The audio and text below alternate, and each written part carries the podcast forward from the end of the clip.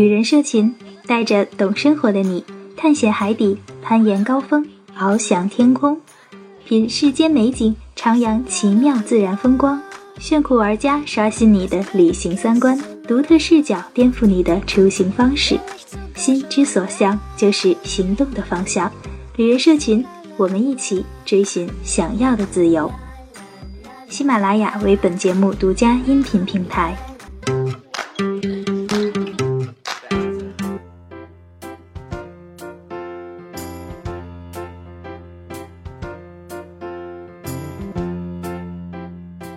旅人社群带你客观看世界。大家好，我是安雅。Hello，大家好，我叫走走。然后其实我也就是一个很普通的上班族，只不过是喜欢有假期的时候自己背着包一起出去走一走，也不叫一起，大部分时候是自己一个人出去走一走。然后我比较喜欢徒步。然后其实我并不像那种网上说的，可能一年大部分时间都在外面玩。我也是一年可能也就只有那么两个月、两三个月吧，会分开的。所以你给自己起名叫走走是吗？喜欢到处走一走，这是很意外的一个。叫法是有一次，其实这个并不是是我注册一个其他论坛，其实跟旅游完全无关的一个论坛。我本来就是以一种很气愤的状态说，我想给自己起名叫我走，就是其实就是我不干了，就是当时说我想辞职，就说我不想干了，所以我说叫我走。结果后来发现那个名字被人注册过，有这个想法的还是挺多的。看来后来我就说那我叫我走走吧。然后当时 纯粹是为了说，为了表达我辞职的那个意思，跟跟旅行没有关系。但后来在那个谈论坛里面。混熟了以后，大家就一直都叫我走走走走。后来发现说，嗯，真的挺能走的。从那以后就一直沿用这个名字了。阴差阳错的还得了个好名字哈，是吧？那我们今天就先来聊聊你最喜欢的一种出行方式，就是徒步。对我比较喜欢徒步，就是相比较而言，像什么，呃，搭车这种我也。就是也尝试过，也玩过，因为我觉得可能我老比较认可的一句话，我老说人就应该尽可能多的去尝试、去经历，要不然我会后悔。况且我觉得经历过以后，你才有资格说，哎，我喜欢或者我不喜欢。不像那种很多人说，哎呀，我不喜欢蹦极。刚才说你去过吗？我没去过。我觉得那种说是一种挺挺片面的、挺苍白的，甚至，所以我更倾向说我试过以后才知道我喜不喜欢。嗯，然后玩了一圈以后，发现可能我更倾向是徒步，就是我更喜欢去徒步走的感觉。嗯，其实我特别同意你的说法，就是像好多，嗯，我身边也有朋友，他们可能也是不太敢尝试一些，呃。冒险的一些项目，比如说攀岩什么的，他们也有时候会说我不喜欢。然后其实跟你一样，我也我也有问过他们，你这个是真的不喜欢，还是他说反正没尝试过，就看着就不喜欢。对，所以其实我还挺同意你这个看法，就一定要尝试，多去尝试一下。就像我们年轻人，大家都是九零后，我我以九零后的心态活着。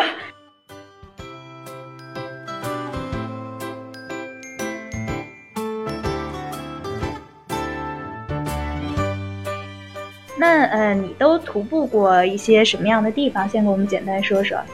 其实我也没有说徒步过太多地方，然后比较像像常规的那一些，像雨崩啊，然后墨脱呀、禾木啊，就是喀纳斯那边。阿里我去徒步转过山，嗯就是因为整个阿里是一个很大的地区，方圆几百公里是不可能全徒步完的。就是我去阿里转过山，然后像。呃，去我去毕棚沟穿越过，嗯，就是四姑娘山的毕棚沟，然后爬过二峰，然后这不这次国庆又去的贡嘎徒步嘛，去那个贡嘎有一个在山里面可以有一个徒步穿越的一个大环线，其实就是环贡嘎山走，然后去走的那个，大差不多吧，也就走这些地方，嗯。那其实我一直有一个呃小疑惑，因为有可能是因为我的假期可能不那么多，所以我呃就算我平时我其实体力蛮好的，但是我可能不太会像你们似的，就是徒步这么长的一段时间。我有可能是喜欢暴走，就是在一个城市里全是用腿在绕着城市的。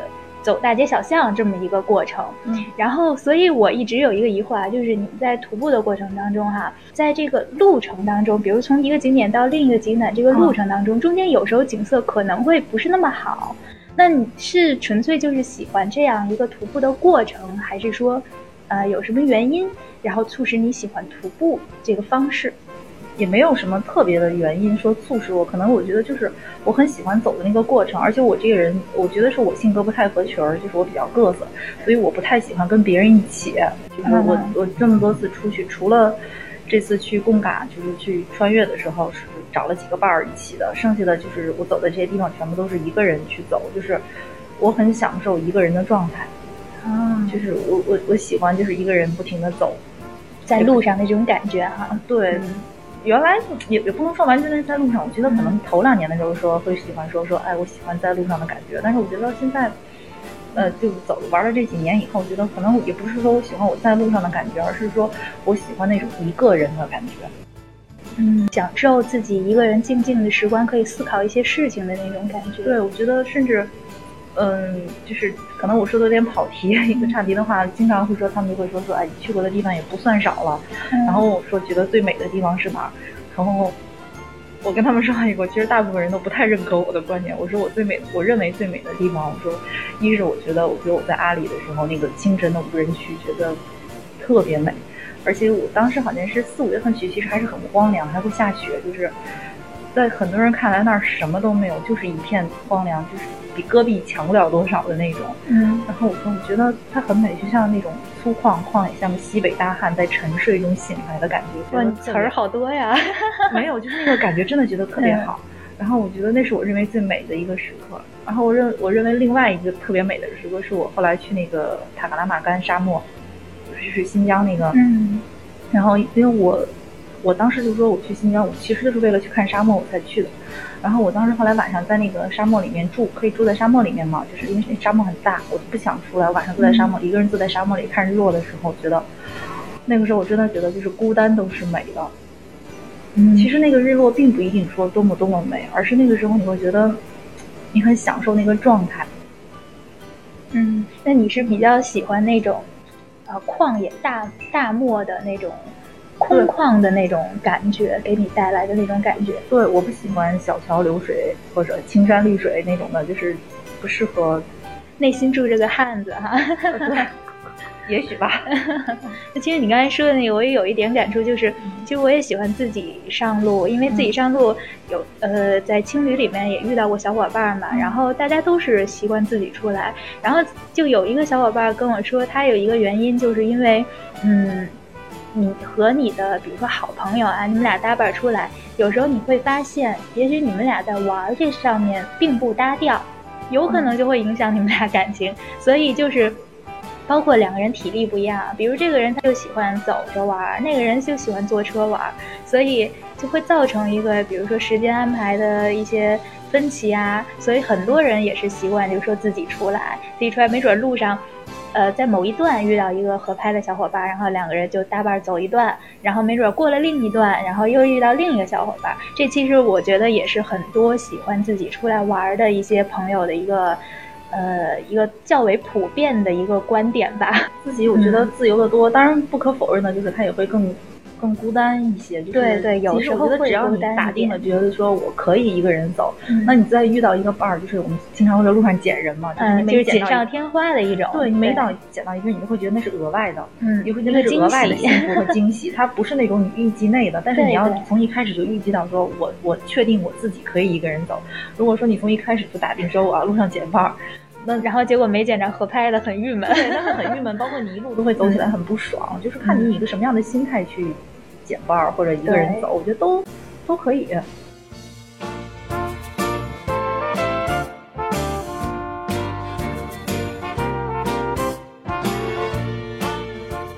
那你觉得徒步啊和一些比如说骑行啊、自驾呀，你自我感觉它是有什么优势，或者说你特别喜欢的点？说骑行吧，然后很多因为我很多朋友都会说，哎，既然你这么玩徒步，你为什么不去骑行或者怎么怎么样？我发现我尝试过，发现我是尝试过以后才发现我是真不喜欢骑行。然后当然我也没有尝试远距离。我其实我记得我骑行，其实我也没有骑行过很多地方。我只是当时去环洱海的时候骑行过一次，那个也就一百多公里，而且我还骑了两天。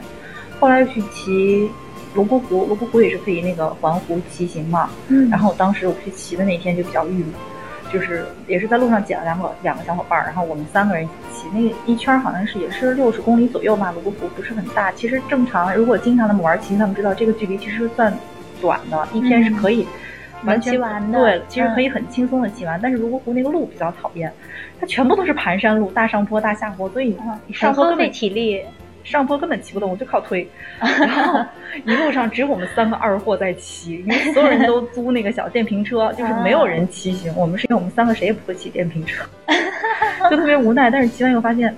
我不太喜欢骑行，就是我不是说它不好，只是说它可能不太适合你。对，因为骑的过程嘛，我觉得走它比较慢，我随时我可以说我喜欢这个地方，我照照相，或者就是因为我其实我并不喜欢摄影，就是我不是说那种背单反出去或者怎么的，因为我要背包很沉，就是要考虑到行李的问题，就是轻重。再加上我我体力其实很一般，大家都以为我就是去玩户外或者长期徒步人体力要多么多么好，实际上我。非常非常一般的体力，我觉得更多的是意志力更强。对，所以我对我的重量控制是很精准的那种，或者是甚至到了苛刻。我不背单反，就背一个很小的卡片机。但是如果你走的时候，卡片机嘛，随便拿出来就边走就可以边拍，就很省事儿。但是如果你骑行，我就觉得我看到这个地方好，我就要停下来。停下来，如果赶那个上坡，又要重新起步。主要是那个对中间这个繁琐的停车和起步比较反感。对，然后我说不上，再加上可能还有一个说出来挺尴尬的原因吧，就是我觉得骑行太嗝屁。所以我经常原来会说，我说其实相比较之下，虽然我玩徒步，但是如果说走着进藏和骑车进藏比起来，我说我更羡慕，我更佩服那些骑车进藏。我说因为我做不来，就是你走过那条路以后，你才知道那条路有多难走。不过现在这两年那个路已经很好了。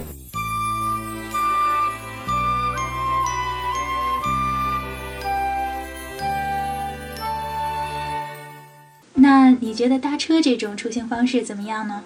呃，搭车是我就说了嘛，搭车是因为从心里讲，其实我不喜欢搭车。我搭车纯粹是因为为了体验一下，而体验完了以后，就是去完那两个地方，我就不再搭车，因为我觉得我不太喜欢那种那种玩法。因为你你上一是我觉得有点不劳而获，虽然我给了人家报酬，因为有的时候人家会不要，而且有的时候我并不是每一个人都会给报酬，所以我觉得不劳而获的。成分有一些，所以我我我不太心里能过得去那个坎儿，我就不太愿意了。二是，就是搭车还有一个问题，就是你不可面对的是每个上车的人都是新人嘛，你要不停的跟别人聊天，可能聊来聊去总总是同一个话题。就是，我我曾经总结过一段比较搞的话，我说你跟藏族人聊天，你会发现藏族人聊天的模式永远是那样，就纯藏族人啊，就上来问你多大了，我说我多大了，然后说你结婚了吗？没有。说哎呀，那你可以找个。给你找个康巴汉子，要不就留在西藏嘛。我说不要，我有男朋友。他说，哎，你。看你。男朋友都不陪你。来，要他干什么用啊？然后后来人家再问我，他说啊，我结婚了。他说，哎呀，离了离了，都不跟你。来，要他干什么用？这么豪爽的？我跟你。说，就是他们那边是不是男孩子娶妻也比较困难？现在也没有，就是他们聊天就是。后来发现，你跟十个藏族人聊天，有九个是这种方式，你每次都要进入这个套路里面聊，就没有新的信息可以进来了哈，就聊烦了，就真的会会聊的会烦，就是总是在重复不停的话嘛，嗯，就这个我也不太喜欢。再加上我其实并不是一个特别爱说话，我是那种是比较极端的人，就是想说话的时候可能像话痨一样，不停的在嘚啵嘚嘚啵嘚嘚啵嘚，但是我不想说话的时候，就有这种重复性的话题，我不太愿意。经常聊，所以搭车，我觉得可能以后我都不太会尝试，除非逼不得已，对，或者从这儿到这儿实在没有车或者怎么样。包括我这次出去玩的时候，就遇到一个情况，就是我想从四姑娘山去牛背山吧，好像，呃，如果想。坐车比较好的方法是要它正好跟四姑娘山、牛背山和成都是一个三角。嗯，就是如果你要从直接走那条直线过去，就会很麻烦。其实就两百公里，嗯，就没有车，嗯，就是没有直达的班车或怎么样。但是如果直达的班车就是你从这儿直接坐一趟车回到成都，从成都坐一趟车再去那儿，其实就是两趟车就能到。但是要走那个很远的路，我又不想走很远的路。如果我想走条直线，两百多公里。你知道我坐了六段车，换乘，就是先从村里坐村里的班车到镇里，从镇里再坐镇里的班车到另外一个稍微大一点的县里，从县里再坐县里的那种班，就是大巴车到这个县，从这个你这一趟线的这个这个车程啊，你是怎么查的？你怎么知道他有这这一趟？就是这这这些地方都会有车到下一个地方。你先要到这个大点儿的县城，就是你从地图上一看，大概有几个大的城市，就是相对来讲大一点的点，因为大一点的点肯定都有城际的班车嘛。嗯，你先到这个大点儿，他没有直接到这个城的，但他可以到中间的嘛。到中间下车再找。哎，其实我觉得你胆儿还挺大的，因为我如果就事先没有查好，就比如说这个 A B C D 这四个地儿都能过车的话，我可能都不走这条线，我宁愿绕远我知道，我我原来会像你那样，但是后来玩的多了，我发现就是你从经验上来讲，它肯定会有的。嗯，而且因为你想啊，当地人也要出行啊，他他还是经验重要，就是他只不过是没有那么顺而已。所以当时两百多公里，我坐了六段，就各种班车，就为了不搭车。其实多长时间？一天了吧？走了，对，走了整整一天。嗯，其实就两百多公里，很绕那个路，就会遇到这种情况。然后当时是因为我实在不想搭车，但是我觉得那那属于我还有的选。如果将来有一天逼不得已，可能也也也会考虑，只是不太不太会，对，不太不太不太愿意，是首选。对。刚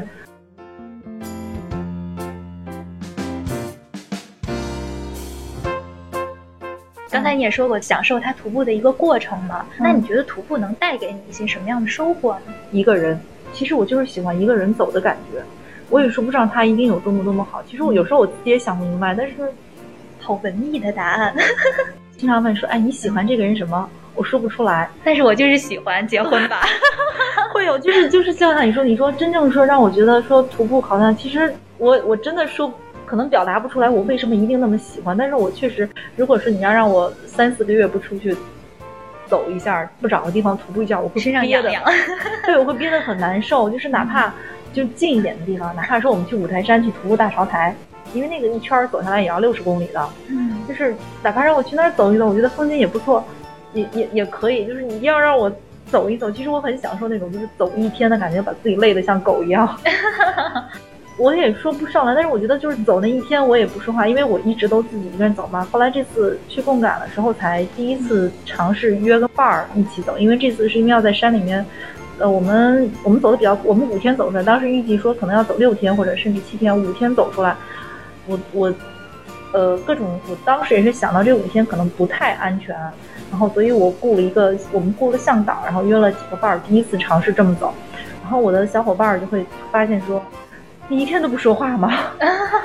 就是因为大家就沉默的在走，对，大家速度可能不一样，有的人可能走得快，走得慢，有的人就会愿意说我等一等你，因为一路要说说话什么的。就是我觉得我说没事，你们走吧。就是我一直都属于前不着，既跟不上前面那一波人，也比后边那一波人走的要快一点，就一直属于在中间一个人走，就。天一天的成天下来走下来不说话，就是我说我很享受那种不用说话一直走的感觉。就是别人看你好像以为你不高兴生气了，但其实你自己觉得这个状态才是你最舒服的一个状态。对，甚至别人会觉得你是不是很孤单啊，或者我说不，我很享受。如果有人硬要过来跟我说话，我上次去五台山就遇到一个小伙。我们当时一直就是前后离得不远，就是他能看见我在走，一直要因为六十公里要走两天嘛，我们走到第二走一天半其实可以走完。走到第二天的时候，他追上来的，他看到我，他说要不一起走吧？我也不好说不走，因为这不上我说好吧。但是走的过程发发现我没无言以对，对，就是我我什么都不说，然后他问我问题我就回答，但是我什么都不问他，不主动问，对，也不就几乎其实交流很少，因为他问我几个问题，我回答完了，他也没什么可问的，我们就一直这么走，一直 小伙子心里也挺郁闷的，我觉得，对，然后我们一直到走到头，走到顶，就走到回来结束的时候，走到就是最后走到南台，我们是逆时针转的，逆时针好走红母洞出来嘛。下来以后，我才一直戴着眼镜。其实他也不知道我长什么样。然后把那个魔术头巾摘下来以后，他才发现说：“姐，我才发现原来你是个美女。你就这么不说话吗？”我说：“嗯，挺好的。就是我，我挺享受不说话的过程。我喜欢这个感觉。我也不知道它好在哪，我就是喜欢。包括我觉得还有一点就是，就是我就想说每天都累得像狗一样，因为我大部分走的地方都是就有一定海拔或者都不是特别好走的地方。然后我觉得。喜欢那种把自己累成狗的那种感觉，就是你会发现，其实你多多少少有那种挑战的意思在，就是你会觉得好爽啊！对，我经常会这么说。后来我的那个我的朋友那天上来说，有这么一种人，我有一天在朋友圈分享那话，其实是我朋友说我的。他说有这么一种人，每隔几个月不虐一下自己就心里难受。譬如你，对我好觉得，譬如我，我觉得我就是那种，我觉得我我隔几个月我不虐自己一下，就是我很享受虐完，就是其实每次走的时候都是在心里你就骂娘骂到一万遍了，就是的后半段的时候真的是累到一句话都说不出来，就真的是累的要虚脱的，但是还是在依然在心里面骂。默念骂娘，甚至有时候会走到那种走不下去就开始哭，哭完了接着走，就是会把自己走崩溃嘛。但是虽然当下是在骂，但一旦过了那个过程，你会觉得走完走到终点的那一瞬间，你会觉得你很享受那个过程，就是虐自己的那个过程。虐自己是个过程吗？真的是一种挑战。包括你去爬雪山，我不是这次去爬二峰吗？你真的觉得那个挑战的过程是那种战胜的过程特别的爽，但是大部分人还是喜欢有伴儿啊。像我这种 一个人走的确实比较少一点，尤其是一个女生走，大部分 为了把你自己虐哭了，然后再走回去的那种。对，没得我后来我就戏称我说没得玩了，就玩自己吧。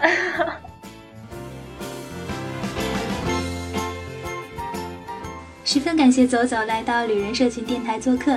一起聊了聊他的徒步的理念，相信有些朋友也是十分喜欢徒步的。不管是哪一种出行方式，都希望你们能找到最适合自己的那一种，开开心心的享受自己的旅行。下一期呢，我们会请走走一起来分享他在搭车旅途中遇到的危险，希望可以给你提供一些帮助和借鉴。今天的节目就到这里了，感谢大家的收听，我们下期见。下期见，拜拜。除了旅人社群电台，微信公共账号也可以搜索到我们，在那里有一群最懂生活的海外旅行玩家，用全新的视角探索世界的每一个角落，让一成不变的生活变得精彩。只要动动手指，在微信公共账号搜索“旅人社群”加关注就可以了，众多旅行家和好玩的活动等着你。